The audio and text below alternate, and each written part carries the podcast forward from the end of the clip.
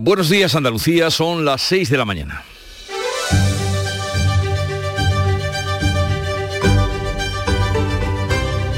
Despierta tu mente, descubre la realidad. En Canal Sur Radio, La mañana de Andalucía con Jesús Vigorra. Por fin llegaron las lluvias a esta tierra, si bien atropelladamente en pueblos de Almería, Sevilla y Córdoba, donde se recuperan de las trombas de agua caídas este lunes. En Olula del Río, Estepa, Puente Genil y Marina Leda han causado cuantiosos daños. Hoy las lluvias pueden extenderse por toda Andalucía, donde las ocho provincias están en alerta amarilla. Mientras esperan las lluvias por venir, siempre son por venir porque nunca llegan, el Poder Judicial espera la solución al parón generado tras la dimisión de su presidente Carlos Lesmes. Su salida ha obligado a negociar entre gobierno y oposición que tras tres horas reunidos ayer, Sánchez y Feijó se han vuelto a comprometer a negociar la renovación del Consejo General del Poder Judicial y del Constitucional. Eso sí, no fijan fecha alguna ni se comprometen en plazos y mantienen sus posiciones de partida. Y con motivo de la visita del presidente andaluz a Bruselas, hemos sabido que la Comisión Europea de Pesca no revisará hasta diciembre el veto a la pesca de arrastre que ya ha entrado en vigor. Juanma Moreno urge acelerar la respuesta porque peligra el futuro de muchas familias del Golfo de Cádiz y de Huelva. 40 son los barcos afectados por ahora que pararán o irán a frenar a otros caladeros donde ya pescan otros barcos y serán más a repartir. Todo el pescado vendido. En Canal Sur Radio, la mañana de Andalucía con Jesús Vigorra. Noticias. ¿Qué les vamos a contar con Manuel Pérez Alcázar? Buenos días, Manolo. Buenos días, Jesús Vigorra. Pues vamos con el tiempo que hoy más que nunca nos preocupa. Este martes vamos a tener cielos nubosos o cubiertos con chubascos ocasionalmente acompañados de tormentas que van a ser localmente fuertes. Además habrá brumas en el litoral mediterráneo sin descartar nieblas. Los vientos soplarán de levante en la vertiente mediterránea y en el estrecho y variables flojos en el resto de Andalucía. Las temperaturas estarán sin cambios o en ligero descenso con máximas que van a oscilar entre los 28 grados de Sevilla y los 23 de Cádiz, Jaén y Málaga. Y ahora vamos a contarles cómo el presidente de la Junta reclamará hoy en Bruselas mayor participación de las regiones en toma de decisiones y la adopción de medidas de la Unión Europea. Juanma Moreno va a insistir en el Pleno del Comité de las Regiones en la necesidad de aumentar la participación de las regiones en asuntos clave como el reparto de fondos comunitarios. Moreno lamenta que el gobierno de Pedro Sánchez no haya contado con las comunidades en la gestión de los Next Generation profundamente decepcionado por parte del gobierno de España, el gobierno del señor Sánchez, que ha sido incapaz y que no ha tenido la más mínima sensibilidad a la hora de entender que en un país descentralizado las comunidades autónomas tienen que jugar un papel en la gestión de sus fondos. Moreno ha pedido flexibilidad en la aplicación del veto a la pesca de arrastre que afecta a 40 barcos andaluces. Bruselas esperará los datos revisados en diciembre por el Gobierno de España para poder volver a estudiar el veto. El presidente ha promocionado 13 empresas andaluzas y ha recibido felicitaciones del PP europeo por su victoria electoral. La lluvia ha dejado este lunes inundaciones repentinas, carreteras y vías del tren cortadas en las provincias de Sevilla y Córdoba. En Olula, en Almería, han caído más de 40 litros por metro cuadrado en media hora. La Sierra Sur sevillana se recupera de la tromba de agua limpiando el lodo de las calles y de domicilios. No ha habido desgracias personales, aunque dos ocupantes de un vehículo tuvieron que ser rescatados en la localidad de Écija. En Córdoba, el aguacero ha afectado al sur de la provincia, especialmente en pedanías de Lucena o en Puente Genil, donde los accesos al Instituto Fuente Álamo han quedado bloqueados. PSOE y PP se dan una última oportunidad para negociar la renovación del Consejo General del Poder Judicial tras la dimisión de su presidente Carlos Lesmes. Cuatro de reunión de Pedro Sánchez y Núñez Feijó se saldan con la voluntad de seguir negociando, aunque por el momento no hay acuerdo sobre los nombres de los vocales como reclama el PSOE, ni sobre la reforma del modelo para despolitizar la elección como pide el PP. Hoy se activa la sustitución automática de Lesmes por su número dos en el Supremo, Fernando Marín Castán, que no cuenta con el visto bueno de muchos magistrados. El jueves el Pleno comenzará a negociar el relevo de Lesmes al frente del Poder Judicial. Comienzan en la víspera del 12 de octubre las celebraciones del Día de la Fiesta Nacional con ausencias destacadas. Comenzarán hoy en Sevilla con un izado de bandera y un desfile militar previo a los actos centrales de mañana en Madrid, a los que no van a asistir el dimitido Carlos Lesmes. Volverán a ausentarse también los presidentes catalán y vasco. Sí que estará el andaluz Juanma Moreno, que hoy participa en Bruselas en un acto con motivo del Día de la Hispanidad que conmemora el aniversario de la primera circunnavegación de Juan Sebastián Elcano. Moreno va a presidir telemáticamente desde la capital comunitaria el Consejo de Gobierno. El Consejo de Ministros aprueba hoy el plan de ahorro energético de cara al invierno que exige Bruselas. Recoge recomendaciones en el uso del alumbrado público como las luces de Navidad, pero no establecerá limitaciones. Para concienciar del ahorro, la factura de la luz va a informar del consumo medio de nuestros vecinos. El objetivo es ahorrar un 10%. La luz sube hoy casi un 4%, superando los 238 horas, euros el megavatio hora. Hoy toman posesión los nuevos consejeros del gobierno catalán. Sustituyen a los miembros de Junts tras la ruptura del Ejecutivo de coalición. Per Aragonés va a incorporar a exdirigentes del PSC de Convergencia y de Podemos para buscar apoyos que apuntalen la debilidad de su gobierno en solitario.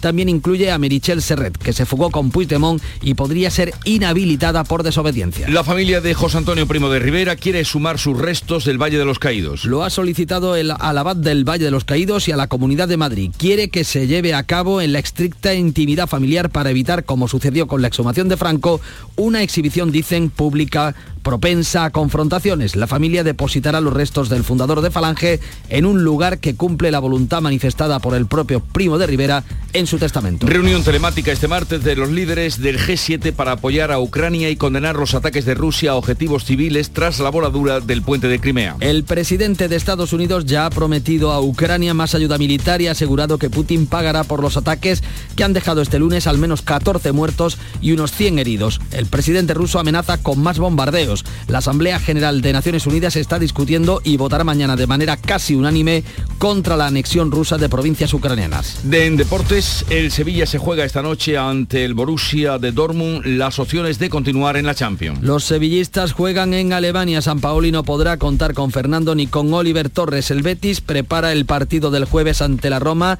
para dejar cerrada la clasificación en la Europa League. El Málaga, por su parte, busca jugadores libres para cubrir la plaga de lesiones. Así viene este 11 de octubre, víspera de festivo en toda España, pero vamos a ver cómo lo recogen y reflejan los periódicos que ya ha revisado Paco Ramón. Buenos días. Muy buenos días, eh, Jesús. Pues ese encuentro entre el presidente del gobierno Pedro Sánchez y el líder de la oposición Alberto Núñez Feijó tras la dimisión del presidente del Consejo General del Poder Judicial es una de las noticias más destacadas hoy y se cuela también en las portadas de los principales diarios andaluces. Ideal en su edición de Almería abre cinco columnas eh, que las obras de conexión de aguas va a obligar a cortar el tráfico en la vaguada durante dos meses. Esos trabajos para embutir las tuberías gigantes obligarán a desvíos de tráfico y de varias líneas de autobús. La foto para el encuentro Sánchez Feijó y la misma en su edición de Granada con el titular Granada presentará en un gran acto en Madrid su candidatura a la Agencia de Inteligencia Artificial. Diario Sur en Málaga. La pensión de media de los malagueños subirá 84 euros al mes el año que viene.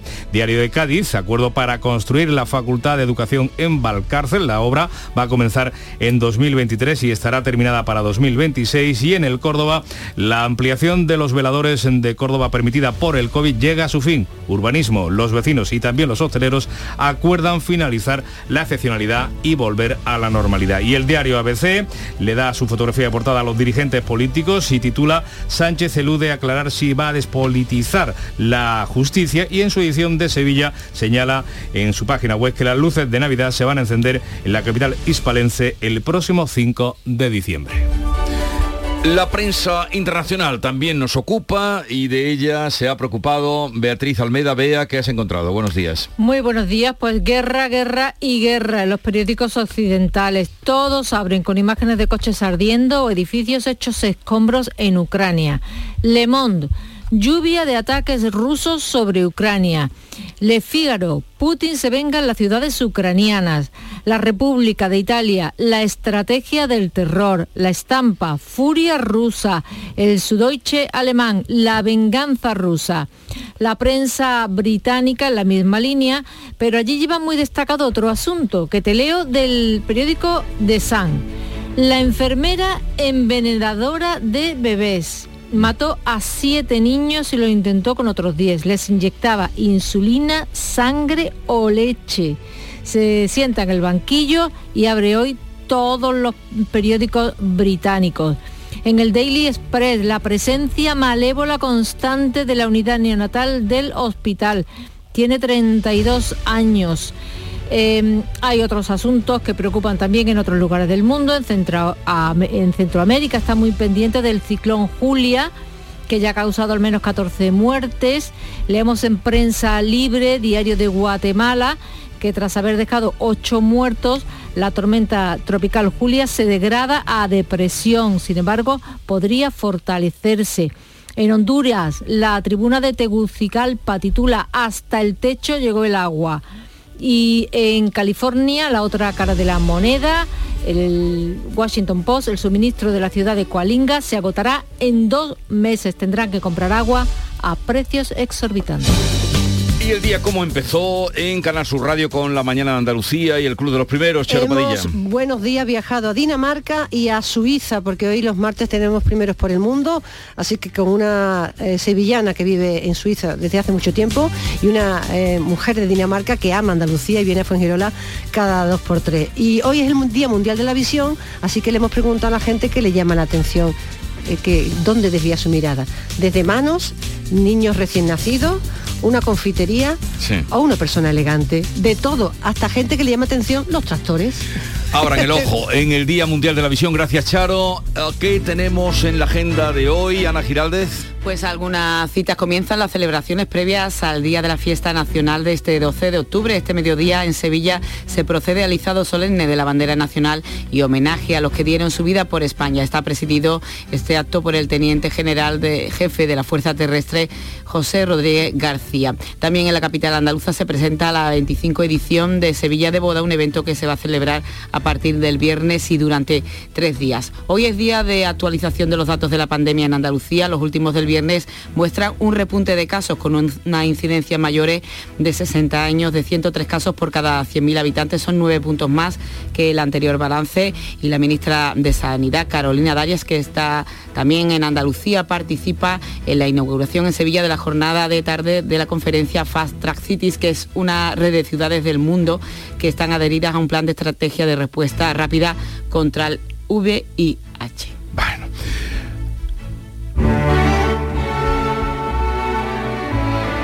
¿Qué sacarán los hombres del mar de Isla Cristina y Punta cuando saquen las redes? Se pregunta el tempranillo. Entre ecologistas y normativa europea, los pescadores están a verlas venir. Tempranillo de la pesca de arrastre.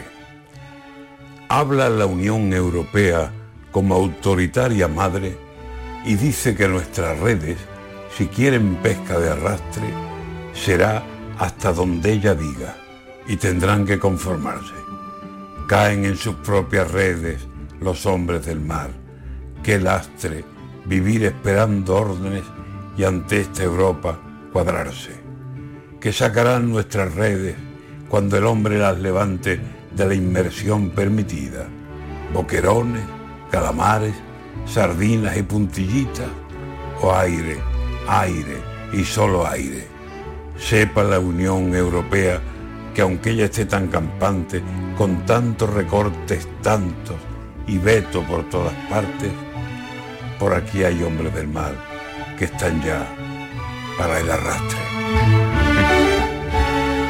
Antonio García Barbeito que volverá al filo de las 10 con los romances perversos.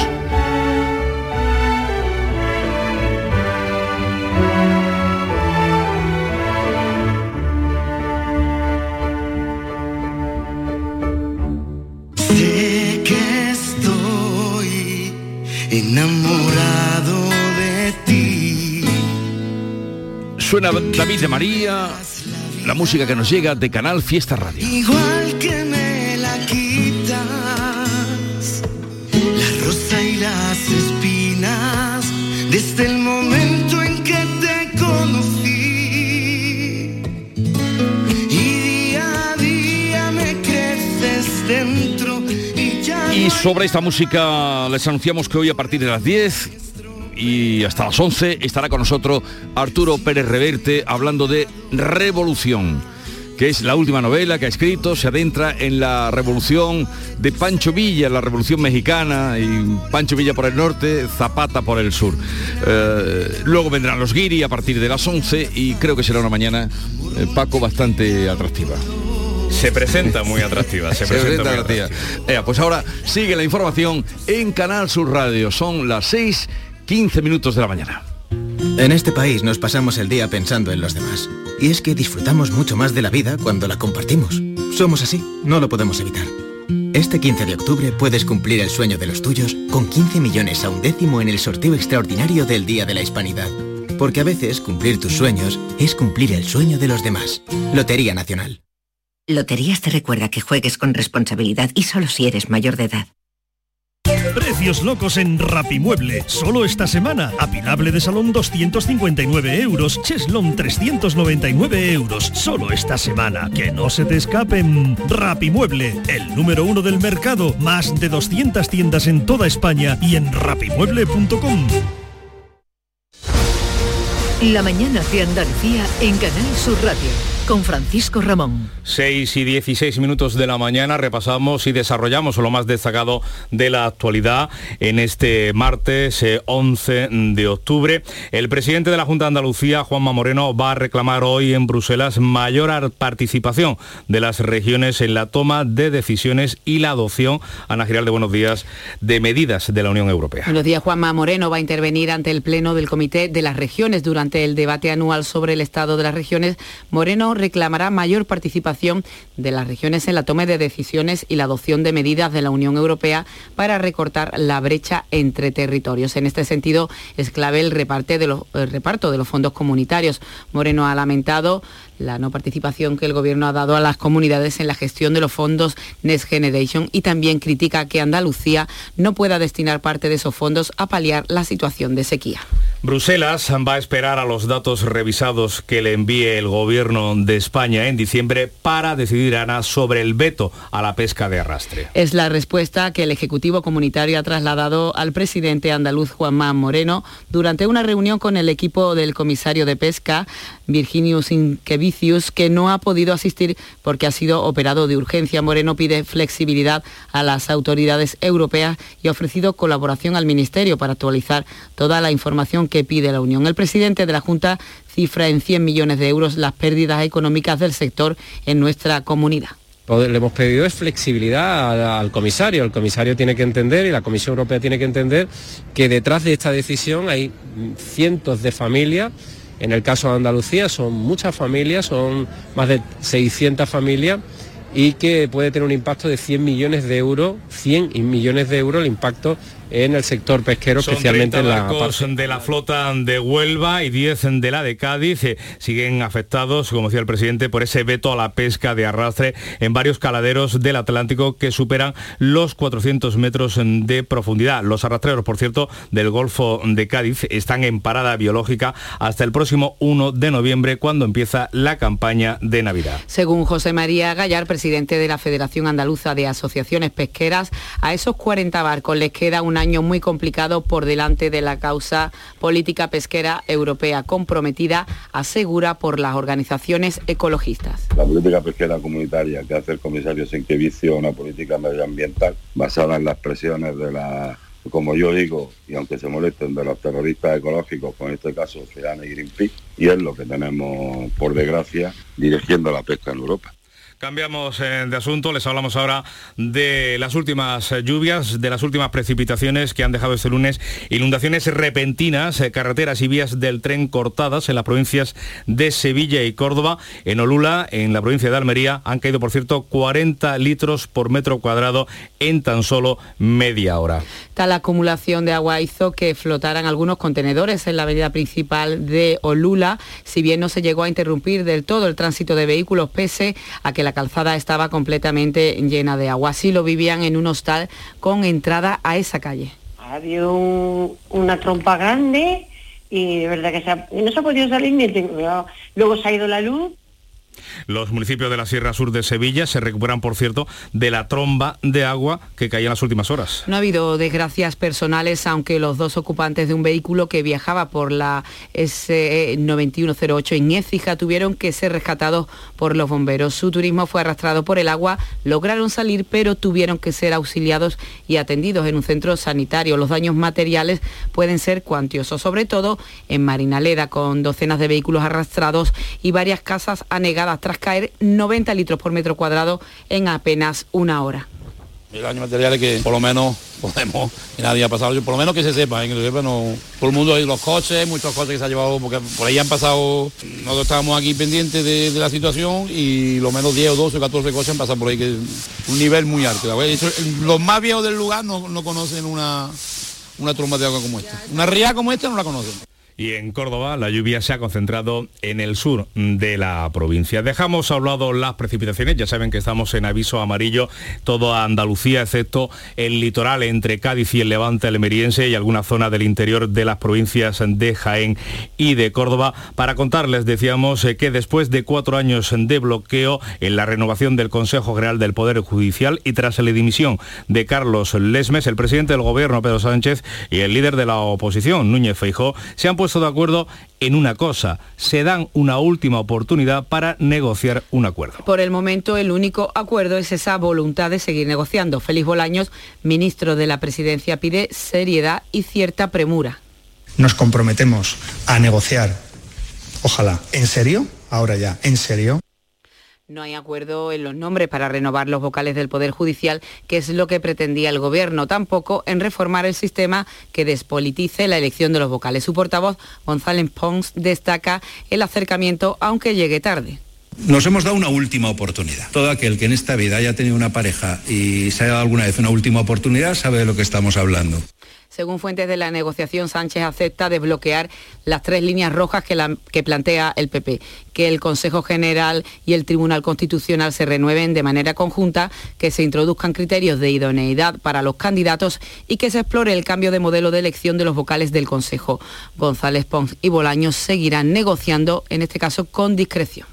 Unidas eh, Podemos exige estar en esa negociación para renovar el Consejo del Poder Judicial al ser parte, como dicen, del Gobierno. Así lo expresaba el portavoz estatal de la formación morada, Pablo Fernández. Unidas Podemos, Podemos tiene que estar en la negociación como miembro que es del Gobierno de España. Todo lo que no sea eso eh, sería ceder a las presiones antidemocráticas del Partido Popular y al chantaje del Partido Popular que ha orquestado esta operación con el señor, con el señor Lesmes.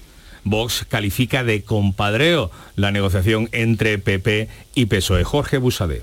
El sistema que inventó Felipe González en el año 1985 les ha ido muy bien a Partido Socialista y a Partido Popular porque han podido repartirse esas cuotas de poder.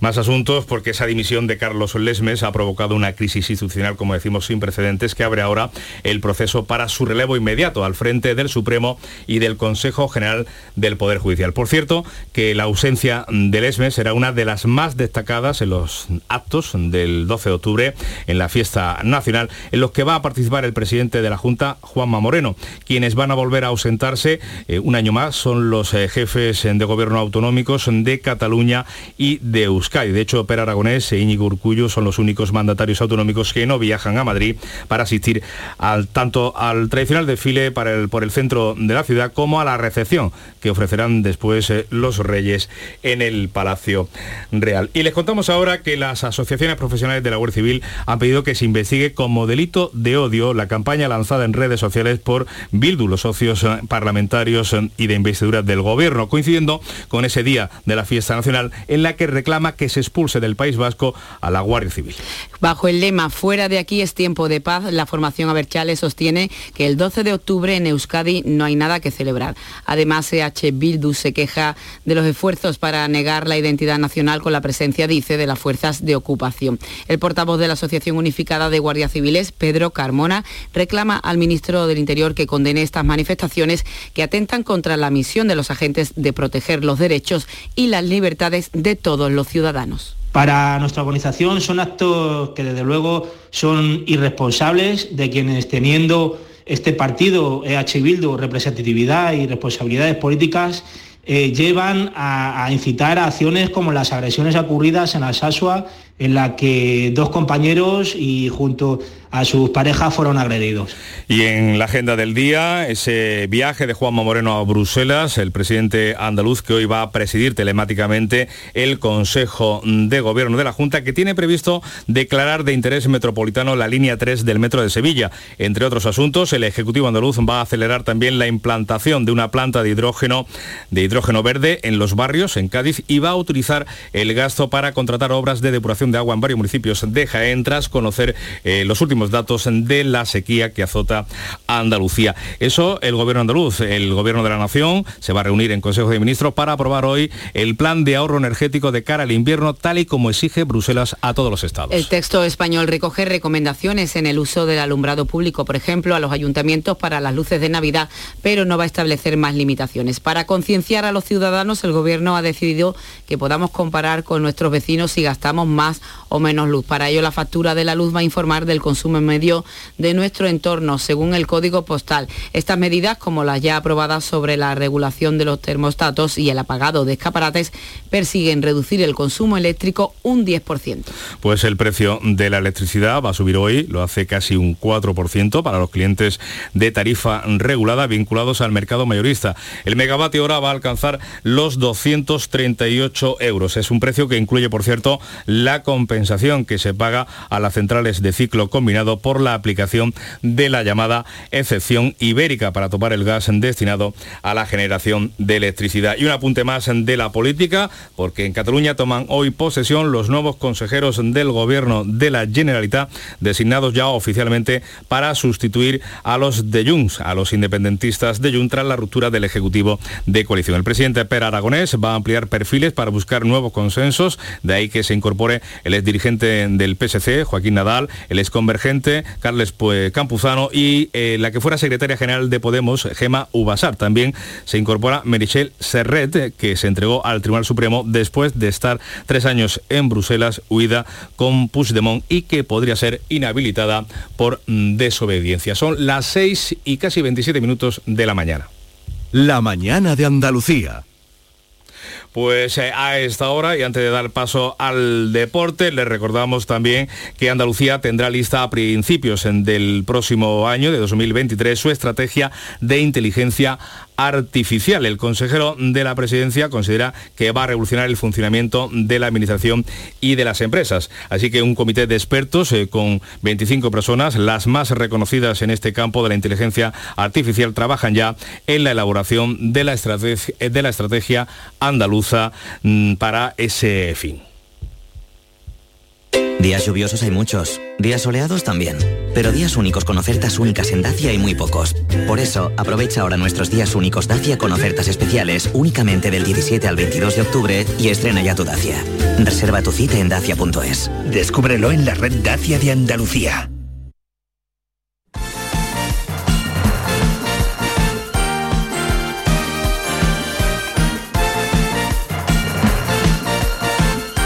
Y vamos eh, con los deportes, eh, con el regreso a la Champions League del Sevilla. Antonio Camaño, ¿qué tal? Buenos días. Hola, ¿qué tal? Buenos días. Se juega el Sevilla esta noche la segunda plaza en el Signal Iduna Par ante el Borussia de Dortmund en Alemania. Mucho tiene que mejorar el conjunto de San Paoli con respecto al partido de ida donde el marcador se declinó para los alemanes con un contundente 1-4. San Paoli no va a poder contar con Fernando ni tampoco con Oliver Torres al no estar inscrito en la competición europea. Para el nuevo entrenador del Sevilla, este, su equipo, tiene que empezar ya a jugar bien. Si un equipo juega bien, si un equipo juega mejor que el otro, todos esos aspectos son a veces son menores y este equipo necesita jugar mejor. También el Betis prepara a conciencia el partido del jueves ante la Roma para dejar certificada la clasificación para la siguiente ronda como primero de grupo y centrar todos los esfuerzos en la competición doméstica antes del parón para el Mundial. No van a estar para este partido Fekir, tampoco Dybala, que se lesionó con la Roma este fin de semana. Mientras tanto, en el Málaga la plaga de lesiones que asola al conjunto de la Costa del Sol ha provocado que la dirección deportiva rebusque en el mercado de jugadores libres para cubrir la posición de lateral izquierdo. Ayer llegó a prueba un jugador del Mallorca. Lumor llega para ver si puede reforzar la plantilla de Pepe Mel. La tarde de Canal Sur Radio con Mariló Maldonado tiene las mejores historias y las más emocionantes. Un programa para disfrutar de la tarde, cercano, pendiente de la actualidad, con un café con humor Te escucho en tu radio. La tarde de Canal Sur Radio con Mariló Maldonado. De lunes a viernes a las 3 de la tarde. Más Andalucía, más Canal Sur Radio. Bye.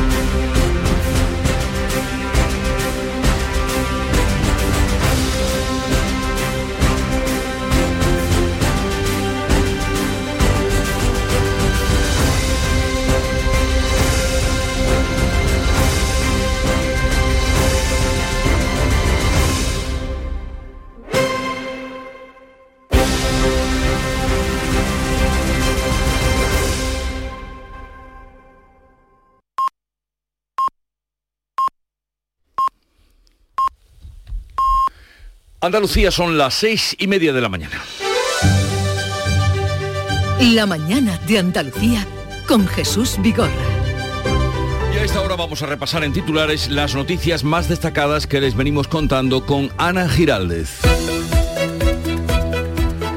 Andalucía reclama más participación en el reparto de los fondos comunitarios. El presidente de la Junta interviene hoy en el Comité de la Región tras criticar en Bruselas la escasa participación que el gobierno de Pedro Sánchez ha dado a las comunidades en la gestión de los fondos Next Generation. Juanma Moreno ha pedido flexibilidad en la aplicación del veto a la pesca de arrastre que se va a revisar en diciembre. Es martes y toca Consejo de Gobierno. La Junta abordará hoy la situación de sequía y aprobará varias obras para la depuración del agua en la provincia de Jaén. También tiene previsto declarar de interés metropolitano la línea 3 del metro de Sevilla y agilizar los trámites de una planta de hidrógeno verde en los barrios. Renovación del Consejo General del Poder Judicial. Pedro Sánchez y Núñez Feijó se ponen de acuerdo en darse una última oportunidad para negociar el acuerdo después de cuatro años de bloqueo, la dimisión del ESMES y la presión de la Unión Europea. Reunión del G7. Los líderes de las economías más desarrolladas se verán con el presidente ucraniano tras la oleada de ataques rusos que ha seguido a la voladura del puente de Crimea. Estados Unidos ha prometido más ayuda militar.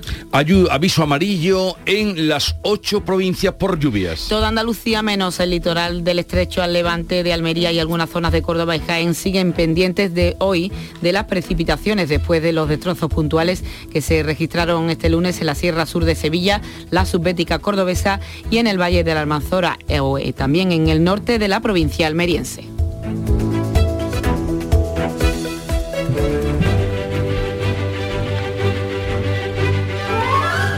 Hoy es el día de Santa Soledad Torres Acosta, que fue la fundadora de la congregación de de las siervas de María, ministras de los enfermos también llamadas, y que demostró gran entrega hacia los enfermos y especialmente hacia los que eran además pobres. Y vamos a repasar el día de hoy, 11 de octubre, víspera del 12, llegada de Colón a América por primera vez, pero eso ya mañana les contaremos. O tal día como hoy de 1887 se patenta el computer, la primera calculadora mecánica. Y tal día como hoy de 1963 fallecía Edith Piaf, cantante francesa, el pequeño gorrión.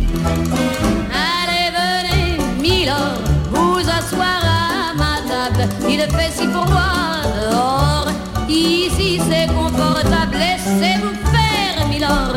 Et pour y la cita del día, ahora que se han sacado tantos disfraces del armario con olor a neftalina, me viene esta cita que les dejo.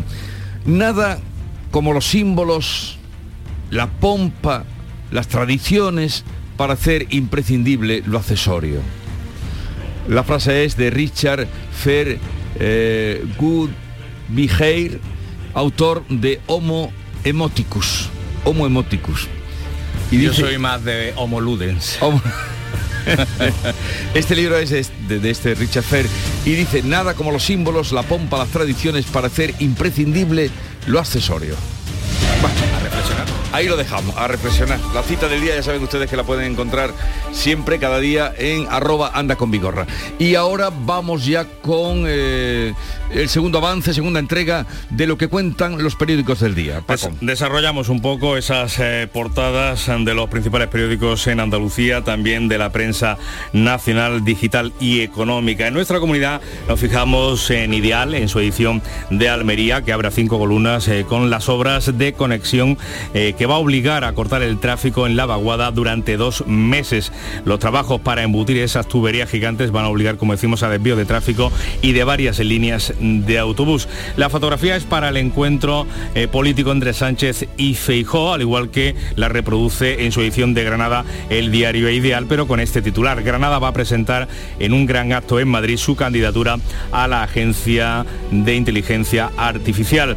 El diario ABC también coincide con la fotografía de portada para los dos dirigentes políticos, con el titular Sánchez elude aclarar si despolitizará la justicia y en su edición de Sevilla avanza que hoy se celebra eh, la fiesta nacional en la capital andaluza con un desfile por la avenida de la Constitución. Diario Sur, la pensión media de los malagueños va a subir 84 euros al mes el año que viene.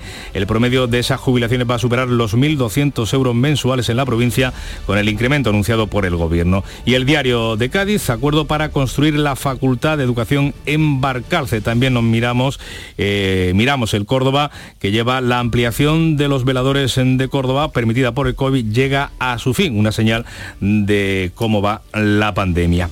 En cuanto a la prensa nacional, dicho el titular de apertura de ABC, que también incluye esta segunda información, Transparencia recrimina a Díaz y Marlasca, a los dos ministros que oculten sus gastos saltándose la ley. El país abre su primera foto incluida con la situación de Ucrania. La venganza de Putin se ceba con las ciudades ucranianas. De segundo tema, esa crisis de la justicia. Sánchez y Feijó pactan un último intento de renovar el Consejo. El mundo abre a cuatro columnas con Sánchez, fuerza una negociación express ante la presión de la Unión Europea, pero les niega la foto que se la da a los heridos en Kiev con el titular Putin se venga atacando con misiles el corazón de Ucrania.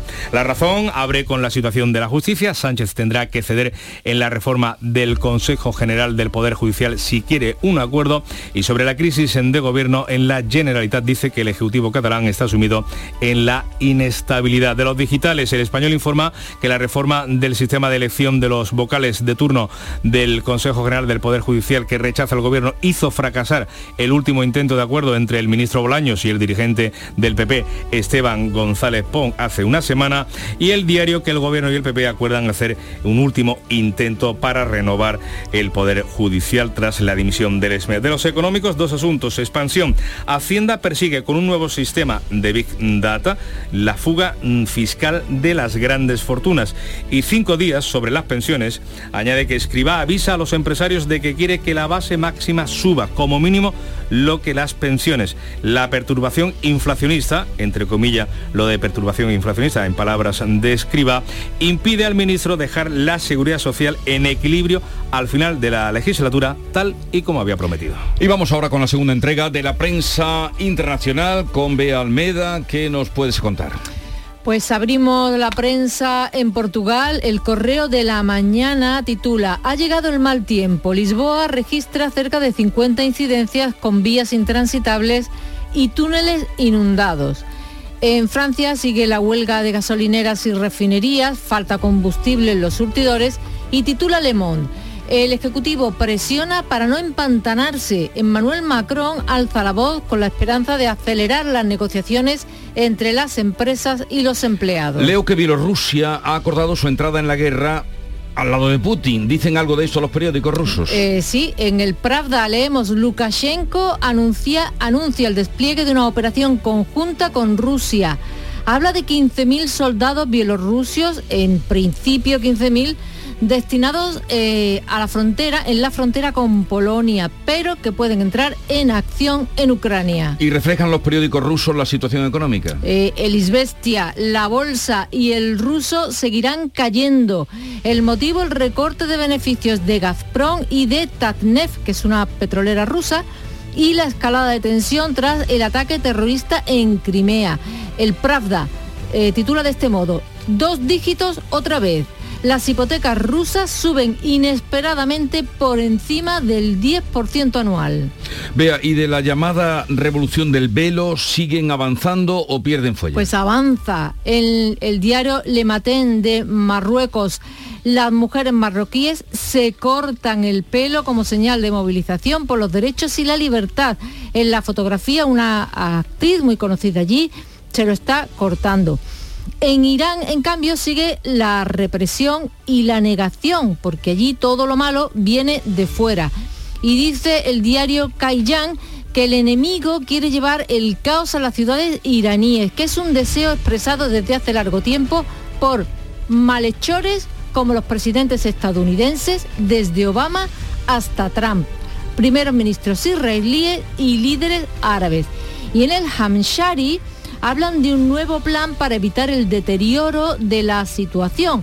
Los taxistas deben saber que serán multados por llevar mujeres sin hijab. Esto lo dice el responsable del Ministerio de la Prosperidad y Prohibición del Mal. ¿Cómo o te sea, queda? O sea que le, le van a poner todos los obstáculos posibles, pero ahí siguen esas mujeres avanzando y dando un ejemplo de resistencia. Son las 6.40 minutos de la mañana y a partir de este momento sigue la información en Canal Sur Radio. El campo andaluz necesitaba un paso adelante. Por ello, hemos sembrado millones de datos, regados con inteligencia artificial para hacer posible... Siembra, la nueva plataforma colectiva por inteligencia artificial de asistencia a la planificación de cultivos para su comercialización. Toda la información para acertar y cultivar la solución más rentable. Junta de Andalucía. En este país nos pasamos el día pensando en los demás. Y es que disfrutamos mucho más de la vida cuando la compartimos. Somos así, no lo podemos evitar. Este 15 de octubre puedes cumplir el sueño de los tuyos con 15 millones a un décimo en el sorteo extraordinario del Día de la Hispanidad. Porque a veces cumplir tus sueños es cumplir el sueño de los demás. Lotería Nacional.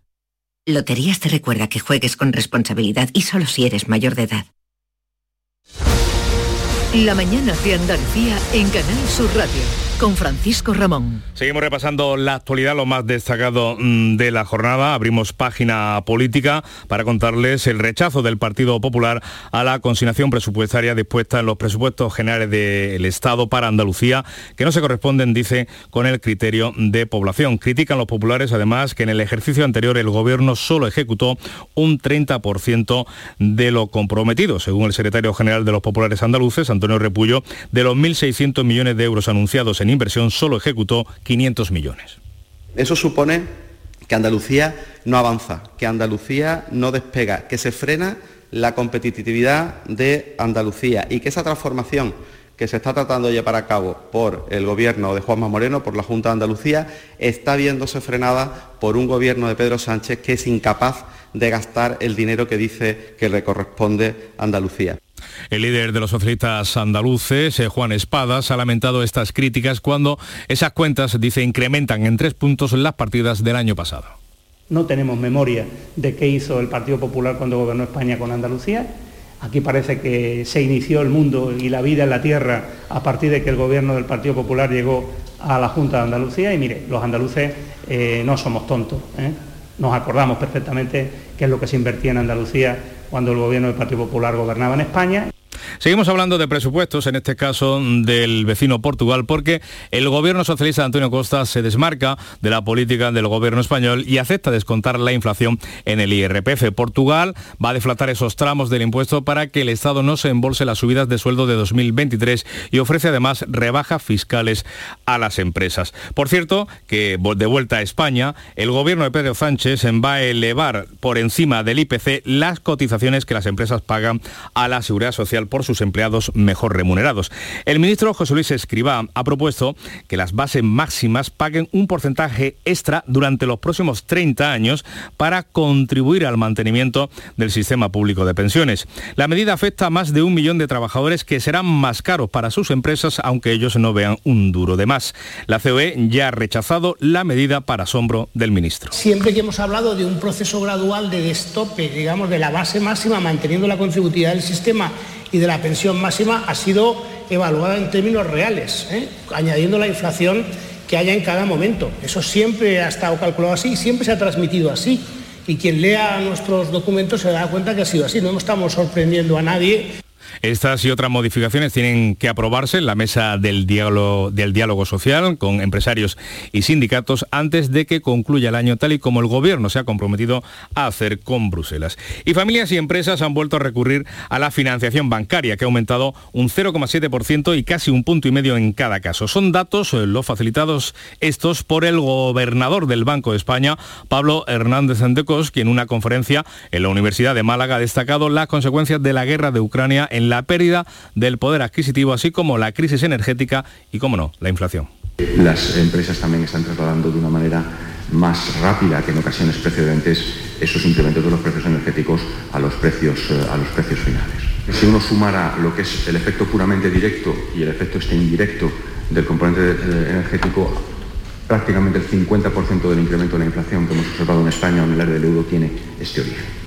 Economía y Política. Las unimos para contarles que el Consejo de Transparencia se reúne hoy para emitir un duro informe contra la ley de secretos oficiales por limitar el derecho a la información y al acceso a documentos. Es una nueva reprimenda del Consejo contra el gobierno de PSOE y Unidas Podemos días después de dos resoluciones en las que se ha denunciado los incumplimientos del ministro del Interior Fernando Grande Marlasca y la vicepresidenta primera y ministra de Trabajo Yolanda Díaz para dar cuenta de sus gastos. Más política. A siete meses de las elecciones de mayo, la fractura entre Izquierda Unida y Podemos en Andalucía bloquea la candidatura conjunta para las próximas elecciones municipales. De hecho, la formación morada está completamente al margen del proceso de negociación que sí desarrollan Izquierda Unida y otros socios eh, de por Andalucía, con más país a la cabeza. Una alianza que ya se ha fraguado en pactos para concurrir conjuntamente, en su caso, en las eh, elecciones en ciudades como Málaga. Y el gobierno andaluz eh, se muestra favorable a incorporar en la administración de la Junta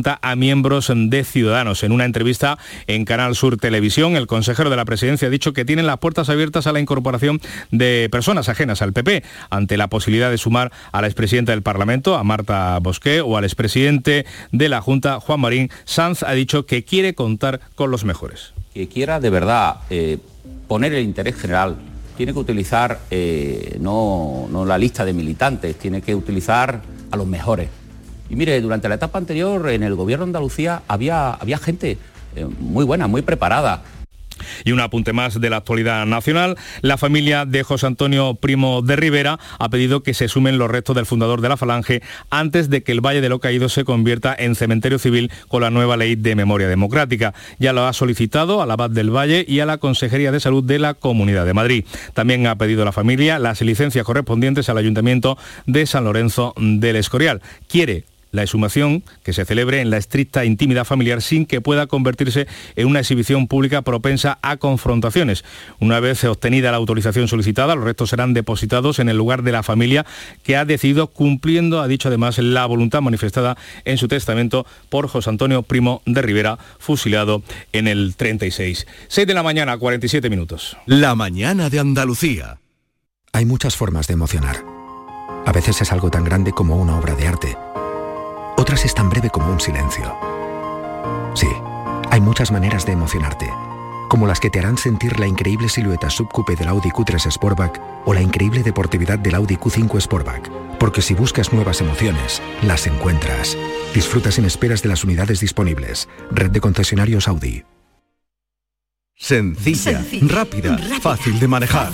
Así es la nueva app de Canal Sur Radio. Con todos los programas y audios destacados, los podcasts, emisiones en directo. Para que sigas conectado a nuestra programación y a los espacios que más te gustan y sigue. Cuando quieras, donde quieras. Descárgate ya nuestra app. Todo Canal Sur Radio, Radio Andalucía Información, Canal Fiesta, flamencoradio.com y Canal Sur Radio Música para ti. Cuando quieras, donde quieras. Más Andalucía. Más Canal Sur Radio. La mañana de Andalucía. De la actualidad internacional, hoy los países del G7 se reúnen a petición de Ucrania tras la oleada de ataques rusos en revancha por la voladura del puente de Crimea. Los líderes de las economías más desarrolladas se van a ver con Zelensky de manera virtual y le van a reiterar su apoyo. De hecho, Joe Biden ya lo ha hecho, le prometía por teléfono ayer más ayuda militar y le aseguraba que Vladimir Putin va a pagar por los atroces ataques de este lunes, mientras desde el Kremlin Putin desafiante amenaza con más bombardeos bombardeos masivos. Si los intentos de llevar a cabo ataques terroristas contra Rusia continúan, la respuesta será dura y proporcional a la amenaza. Que nadie tenga duda alguna al respecto. La Asamblea General está discutiendo, la de la ONU, desde anoche la anexión rusa de las provincias ucranianas. Al comienzo de esa sesión, el embajador de Ucrania ante la ONU, Sergi Kristaskia, condenaba enérgicamente los ataques de este lunes. Bueno, pues eh, con esa información internacional damos paso ahora a la actualidad de esta casa, porque en Sevilla se han entregado los octavos eh, premios andaluces, el audiovisual en la escuela, organizados por el Consejo Audiovisual de Andalucía, en los que colabora la RTVA. Jorge. Galardones que han recibido alumnos de colegios e institutos de Córdoba, Granada, Huelva, Málaga y Sevilla, y que han elaborado cortos sobre temas como el acoso escolar, las noticias falsas, el suicidio en adolescentes o los peligros de Internet. El director general de la Radio Televisión Andaluza, Juan de Mellado, hablaba del especial significado que tienen estos premios. Bueno, de todos los premios en los que participa Canal Sur, yo creo que son uno de los premios que más ilusión nos hace porque el objetivo de estos premios son dos. Uno, eh, que el alumnado, los jóvenes desarrollen capacidades en comunicación audiovisual y sobre todo que desarrollen un espíritu crítico ante los temas de la vida, con la violencia de género, la igualdad de oportunidades. Así llegamos a las 7 menos 10, información local. En la mañana de Andalucía de Canal Sur Radio, las noticias de Sevilla. Con Araceli Limón. Saludos, muy buenos días. Hoy se hace zafarrancho y se evalúan los daños en la Sierra Sur de Sevilla tras la tromba de agua de ayer. La situación a esta hora de la mañana, de momento, es más tranquila. Tenemos 19 grados, esperamos una máxima de 26, aunque la previsión del tiempo apunta a que las lluvias pueden ser más intensas y localmente fuertes por la tarde. Un poco más tarde, eso sí, de lo habitual, por cierto, se encenderán las luces de Navidad en Sevilla este año. Finalmente, el 5 de diciembre, días después, 10 días después, perdón, de lo inicialmente previsto. A esta hora de la mañana hay tranquilidad en el tráfico, tanto en los accesos a la ciudad como en el interior de la capital. ¿Planeando salir de escapada o de fin de semana? Recuerda, hay otra Sevilla. Asómate a la provincia y disfruta de un turismo seguro en cada uno de sus espacios naturales, pueblos monumentales y alojamientos. Cambia de vistas. ProDetour Turismo de la Provincia, Diputación de Sevilla. En Canal Sur Radio, las noticias de Sevilla. Es día de limpieza en la Sierra Sur, le decía tras la lluvia de ayer. Meteorología ha desactivado los avisos por lluvia. Por cierto, a primera hora de la noche de ayer, una fuerte tromba de agua afectó a la carretera A66 en el Ronquillo con balsas de agua en ambos sentidos. Pero, como les decía, las últimas horas han sido muy complicadas en la Sierra Sur. Anoche volvía a llover tras las intensas lluvias de primera hora de la mañana. El 112 tuvo que atender más de medio centenar de avisos por inundaciones en calles y en viviendas. Hasta cinco carreteras quedaron cortadas Así también se vio interrumpido el enlace ferroviario entre Sevilla y Málaga que se recuperó a mediodía. El agua descargaba con fuerza en torno a las 9 de la mañana, 90 litros por metro cuadrado en tan solo una hora en Marinaleda. El agua entró en viviendas llegando a alcanzar un metro de altura. Ahora, como les decía, toca quitar el barro y hacer recuento de daños. Yo no me igual, yo cuando, cuando más o menos por la ventana para ver a un río, lo que era la calle entera era un río. Y el agua llegaba, llegaba casi a la altura de la ventana de la cocina. Y esto no tragaba, el canal que hay ahí no tragaba. Venía del campo y de todo que hay de los arroyones. Y aquí se ha hecho una barza. Es que por aquí no podía abrir esta puerta, la de atrás tampoco. Y todo iba subiendo. Y el cielo que, que cada vez más negro, con mucho miedo, la verdad. Eso fue en Marinaleda. En Estepa cayeron 70 litros por metro cuadrado, causando inundaciones en el polígono industrial y en un instituto que está cercano. En Herrera, en la carretera Sevilla 9108, dos personas quedaron atrapadas en un turismo y lograron ser rescatadas. Ese ha sido el resumen de, lo, de la lluvia de ayer en la provincia de Sevilla. Y les decía que las luces de Navidad se encenderán finalmente en Sevilla Capital el 5 de diciembre. El ayuntamiento ya ha comunicado que retrasa el alumbrado cuyo inicio estaba previsto para el 25 de noviembre. Lo reducirá además en una hora los días laborables y adoptará una tecnología LED aún más eficiente para conseguir un ahorro del 30% y hacer frente a a la crisis energética. Los días laborables, las luces de Navidad estarán encendidas de 6 y media de la tarde a 10 de la noche, los fines de semana y los festivos de 6 y media a 11 y el día 24, 25 y 31 de diciembre y el 1 de enero hasta la 1 de la madrugada. Y el ejército, el ejército celebra hoy martes el día de la fiesta nacional en Sevilla con un izado de la bandera en la Plaza Nueva. Tras este izado habrá un desfile desde la Plaza Nueva a la mm, Puerta de Jerez por la Avenida de la Constitución. Los actos estarán presididos por el teniente general José Rodríguez García, jefe de la Fuerza Terrestre y contará con una amplia representación de autoridades civiles y militares. Y hoy también el Consejo de Gobierno de la Junta de Andalucía tiene previsto declarar de interés metropolitano la línea 3 del metro, la que unirá Pino Montano con la zona sur de Sevilla. Suso se la pasa a Joao, Joao se queda solo, va a marcar, no hay nadie, tira ahí, no, ha fallado, qué ocasión más clara, qué ocasión. Las ocasiones están para aprovecharlas. Ven a los concesionarios de Grupo Sirsa y consigue uno de nuestros más de mil vehículos de ocasión de Renault, Dacia, Mazda, Volvo o Suzuki, con hasta 5 años de garantía y un descuentazo de hasta 2.000 euros. Esto sí que es una ocasión, menudo gol de Grupo Sirsa. Las noticias de Sevilla. Canal Sur Radio. Los abogados de la actriz María León han presentado formalmente en los juzgados de Sevilla una denuncia contra los tres agentes que la arrestaron el pasado 1 de octubre. Los letrados de la actriz han difundido un breve comunicado en redes sociales en los que justifican la denuncia a los policías por los supuestos delitos de detención ilegal, lesiones y delito contra la integridad moral. Y atención, atención si va a hacer obras en casa, porque a partir del 17 de octubre se abre el plazo para solicitar ayudas a la reforma de viviendas y rehabilitación de edificios. El objetivo, mejorar la eficiencia energética, el ahorro de energía. A nuestra provincia le corresponden 31 millones de euros procedentes de fondos europeos.